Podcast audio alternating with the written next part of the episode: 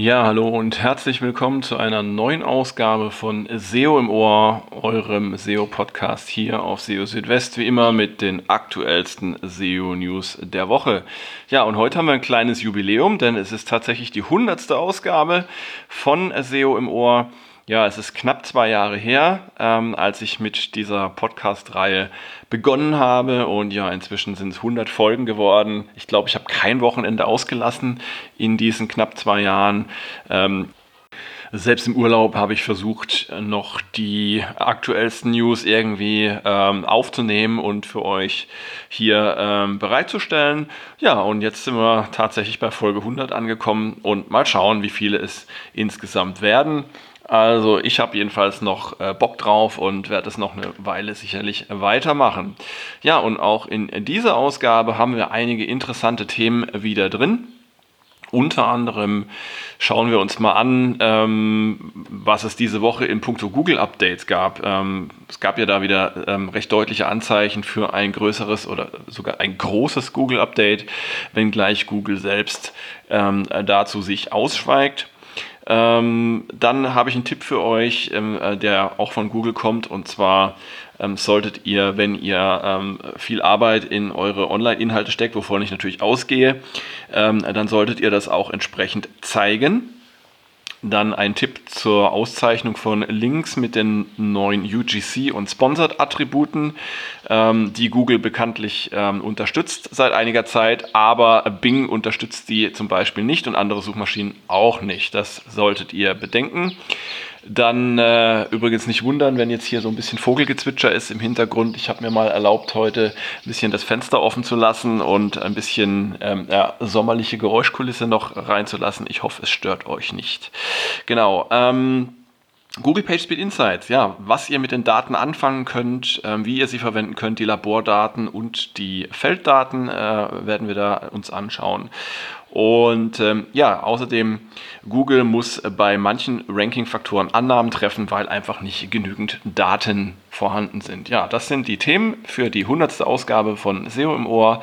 Und äh, ich würde sagen, legen wir doch gleich los. Und zwar mit ähm, dem Google-Update, das offiziell keines ist, aber das sehr wahrscheinlich stattgefunden hat. Ich hatte ja schon ein bisschen berichtet, auch in den letzten Tagen und Wochen darüber. Und zwar seit dem 18. Juni ähm, sieht man ja äh, eine verstärkte Dynamik auf den Suchergebnisseiten von Google und diese Dynamik hat jetzt in äh, den vergangenen Tagen angehalten, sich sogar noch verstärkt. Ich schaue ja da regelmäßig auf äh, Tools wie Rank Ranger äh, oder SEMrush oder Cognitive SEO und wie sie alle heißen. Und ähm, ja, die sprechen alle jetzt inzwischen eine recht eindeutige Sprache, nachdem es zu Beginn noch ähm, etwas uneinheitlich aussah. Da habe ich zum Beispiel auf Rank Ranger nur ziemlich äh, starke Ausschläge gesehen, aber auf ähm, SEMrush zum Beispiel noch nicht sehen wir jetzt für den 23.06., also auch bei äh, SEMrush, einen ungewöhnlich äh, starken Ausschlag. Und ähm, das ist für mich also schon mal ein sehr starkes Indiz dafür, dass eben da was Größeres stattgefunden hat. Und ähm, ja, ähm, um das Ganze ein bisschen qualitativ zu unterfüttern und auch ähm, zu schauen, in welche Richtung sich das Ganze denn entwickeln könnte, lohnt sich immer mal wieder der Blick in die einschlägigen Foren. Da schaue ich zum Beispiel sehr gerne auf das Webmaster World Forum und ähm, da gibt es zum Beispiel Stimmen, die davon ausgehen, dass es eine teilweise Korrektur gegeben haben könnte äh, zum äh, Core-Update von Anfang Mai. Ähm, es gibt viele Meldungen dazu, dass ähm, sich die, äh, der Traffic aus der Suche ähm, sehr stark verändert hat in den letzten Tagen, sowohl zum Positiven als auch äh, zum Negativen.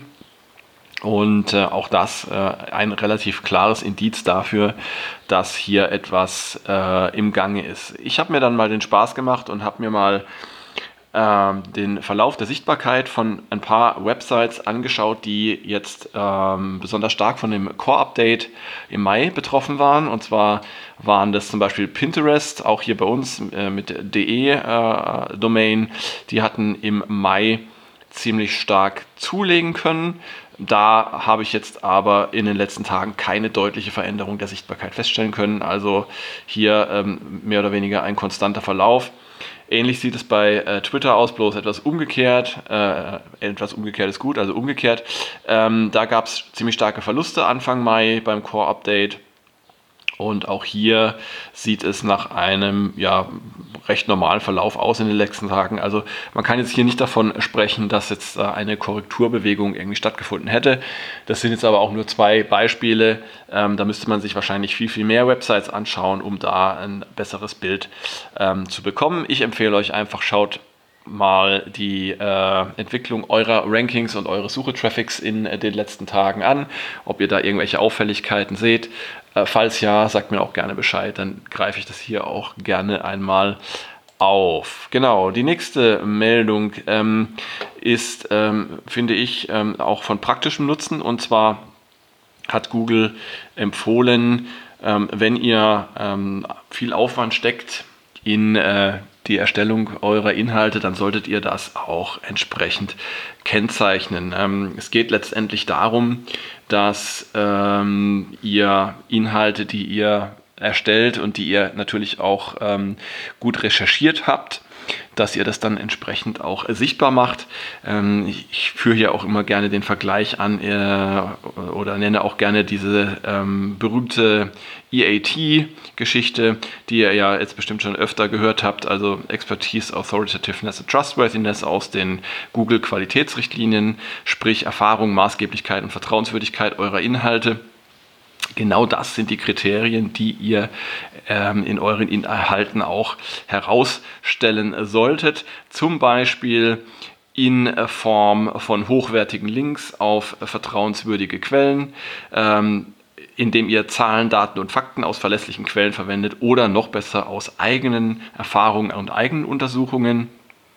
Ähm, dass ihr auch ähm, hochwertige Illustrationen, eigene Grafiken oder Videos einbindet und ähm, auch Zitate oder Interviews, die ihr ähm, auch idealerweise aus erster Hand habt, also selbst ähm, gewonnen habt, ähm, die können da auch sehr hilfreich sein. Also ihr habt verschiedene Möglichkeiten, ähm, das darzustellen und ähm, ja, Johannes Müller hat im Webmaster Hangout vom 23. Juni dann auch erklärt, dass Google so etwas dann auch erkennt und auch entsprechend honorieren kann in der Suche, zum Beispiel durch bessere Rankings. Äh, Anmerkung von mir. Gut, ähm, jetzt etwas, was mehr so ein bisschen Richtung Technik geht, äh, beziehungsweise ähm, geht es um die Kennzeichnung von Links. Ähm, Google unterstützt ja seit äh, dem letzten Jahr die neuen äh, Attribute rel gleich UGC und rel gleich äh, Sponsored für äh, Links aus User-Generated Content, also aus äh, von Nutzern erstellten Inhalten sowie für Links aus bezahlten Inhalten. Jetzt ist da nur eine kleine Problematik dabei und zwar erkennt und äh, berücksichtigt Google zwar diese Attribute, aber andere Suchmaschinen tun das nicht. Und dann könntet ihr zum Beispiel Probleme mit Bing bekommen.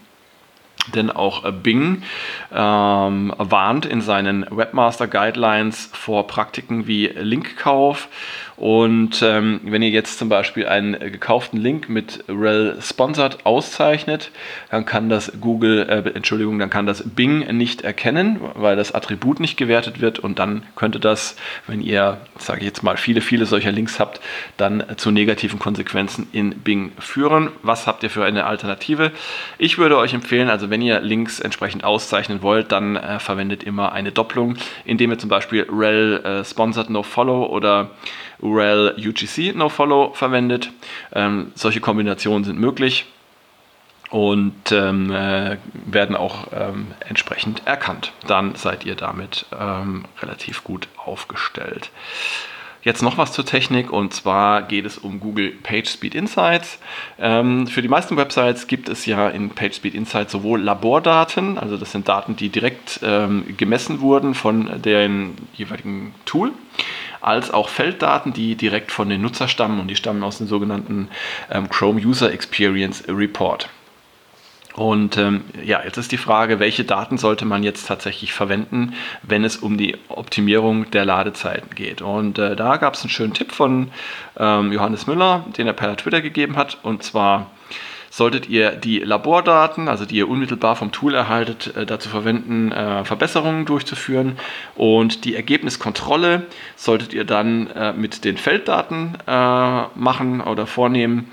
Ähm, die Felddaten haben natürlich eine ähm, höhere Reaktionsdauer, weil es dauert natürlich, wenn ihr etwas optimiert habt, bis sich das dann auch bei den Nutzern und damit auch in diesem äh, Chrome User Experience Report niederschlägt. Auf jeden Fall sind äh, beide Arten von Daten, also Labordaten und Felddaten, äh, nützlich und hilfreich.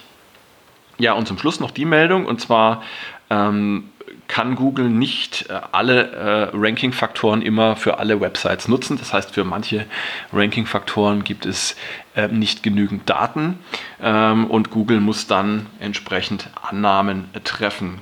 Ähm, auch das wurde in einem aktuellen äh, Webmaster Hangout behandelt und ähm, Johannes Müller hat dann dazu gesagt, wenn es entsprechend nicht genügend Daten gäbe für einen Ranking-Faktor, dann müssten eben Annahmen getroffen werden. Das sei zum Beispiel bei neuen Websites so, ähm, für die es noch nicht genügend Signale gibt.